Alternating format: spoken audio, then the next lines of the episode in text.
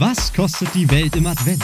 Ein Weihnachtspodcast der Sparkasse Köln-Bonn mit Jenny Gärtner. Ho, ho, wenn wir an Weihnachten denken, dann denken wir an den geschmückten Baum, an Geschenke, an Lametta und natürlich denken wir auch an Schnee. Dabei gibt es den seit Jahren eigentlich immer seltener. Ich bin Jenny Gärtner, ich bin Moderatorin, ich bin Podcasterin und ich kann mich an den letzten Schnee in Köln ehrlich gesagt fast schon nicht mehr erinnern. Wer im Raum Köln-Bonn trotzdem winterlich, weihnachtlich, verschneit unterwegs sein will, es gibt Alternativen und um die geht's in dieser Folge. Vielleicht müssen wir auch einfach den Namen ändern in wolkige Weihnacht oder wechselhafte Weihnacht statt äh, weiße Weihnacht. Irgendwie passt es ja nicht mehr so richtig, auch statistisch gesehen. In den letzten 70 Jahren gab es in Köln zum Beispiel nur viermal weiße Weihnachten. Das war 63, 76, 81 und 2010. Also das ist schon ewig her. Aber auch insgesamt in Deutschland. Schneereiche Winter hatten wir laut dem deutschen Wetterdienst doppelt so häufig vor 19 1990. Also das ist ja ewig her, ne? Und wer das schade findet und den Schnee einfach liebt, kann gerne in meine ursprüngliche Heimat fahren, ins Sauerland. Da hat man auf jeden Fall die größten Chancen auf Schnee. Ich krieg immer regelmäßig ein Bild von meinen Eltern von ihrem Garten und dann sehe ich, aha, es hat wieder geschneit.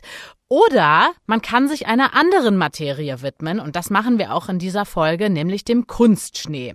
Wobei man natürlich auch ehrlich sein muss, auch im Sauerland und in anderen Skigebieten, wie zum Beispiel in der Eifel, im Schwarzwald, wird dieser Kunstschnee eingesetzt, weil es einfach auf natürlichem Wege zu wenig schneit, auch in diesen winterlichen Gebieten.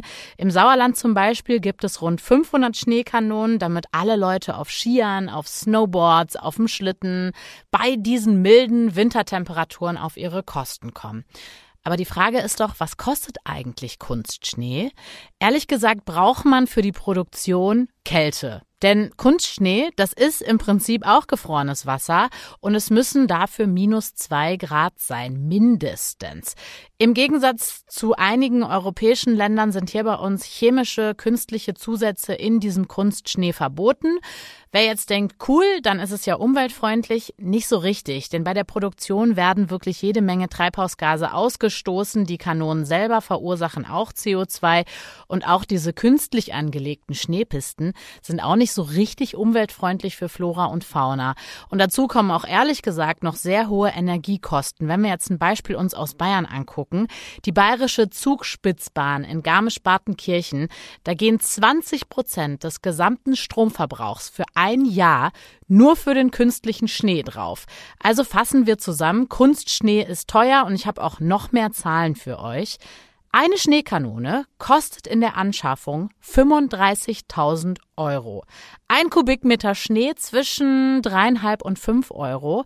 Und wenn wir jetzt zum Beispiel mal in die Alpen gehen und das da durchrechnen, dann haben wir eine Fläche von 25.000 Hektar, die wir beschneien müssen. Das sind dann ungefähr 35.000 Fußballfelder, wenn wir das jetzt vergleichen. Also eine riesige Fläche und das kostet auch viel. Ungefähr 10.000 Euro pro Hektar. Das heißt, mal 25.000 Hektar macht das 250 Millionen Euro, einfach nur, damit die Alpen schön weiß sind. Das ist natürlich kostspielig, das ist mies fürs Klima, dieser Schnee auf Knopfdruck. Was kostet die Welt im Advent? Ein Weihnachtspodcast der Sparkasse Köln-Bonn. Ho, ho, ho,